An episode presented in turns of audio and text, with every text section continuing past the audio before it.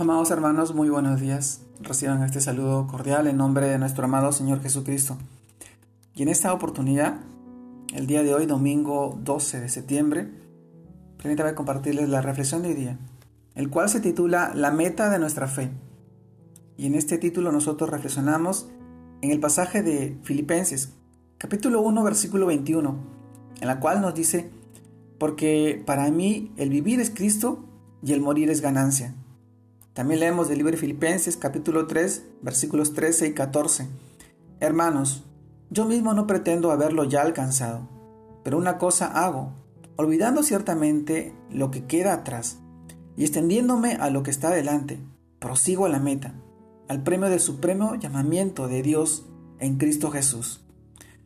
Capítulos de Filipenses, capítulo 3, versículo 13 y 14.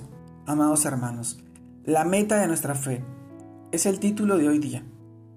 Y en estos pasajes del libro de Filipenses nosotros reflexionamos, la meta de nuestra fe no es ganar el mundo, sino ganar a Cristo. Es decir, reflejar, reflejar una vida, reflejar un carácter en nuestra propia vida, su amor y ser hallados en Él, no en nuestra propia justicia pues sea que nos quedemos o nos vayamos de, esta tierra, el tener la seguridad de que vivimos o morimos para Cristo debe ser nuestra alegría, nuestra motivación, para poder levantarnos cada día con esa esperanza. Así de mis amados hermanos, ¿cuál es la meta con la que te levantaste hoy? Te podría hacer esta pregunta. Si te levantaste motivado por trabajar, por adquirir cosas materiales o por ganar el mundo, recordemos que nuestro Señor nuestro amado Jesús nos enseña que ¿por qué aprovechará el hombre? ¿Qué aprovechará al hombre si ganare todo el mundo y perdiere su alma? ¿O qué recompensa dará el hombre por su alma? Este pasaje lo encontramos en el libro de Mateo capítulo 16, versículo 16, 26. Si bien necesitamos de la provisión de Dios en cuanto a las cosas materiales, debemos pedirle conforme a su voluntad. Por ellas eh, nuestra finalidad es buscar primeramente el reino de Dios y su justicia, y todo lo demás será añadido por el Señor. ¿Recuerdan este pasaje? encontramos en Mateo capítulo 6 versículo 33. Amados hermanos, siempre teniendo presente que cada día nos levantamos con la actitud de alcanzar no un fin material, sino una meta espiritual. No que lo haya alcanzado ya, ni que ya sea perfecto, sino que prosigo por ver si logro asir aquello para lo cual fui también asido por Cristo Jesús. Nuestro Señor siempre quiere lo mejor para nosotros.